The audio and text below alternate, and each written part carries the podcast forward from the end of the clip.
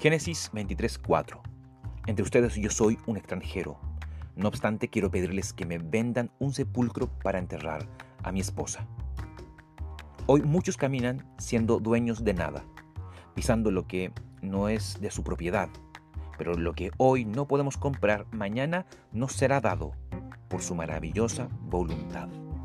Así es como caminaba Abraham, viviendo por fe y muriendo sin haber recibido las cosas prometidas, reconociendo las cosas de lejos y confesando que era extranjero y peregrino en la tierra, buscando una patria, pero una patria mejor, es decir, la celestial.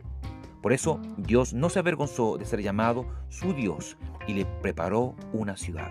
En este mundo no era dueño de nada y nada de nadie recibió.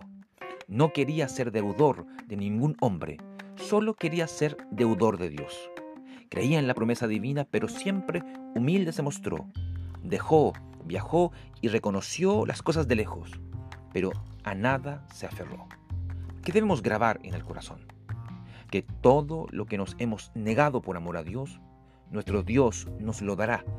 Si hemos perdido padre, casa, salud por su nombre, su gracia nos lo multiplicará.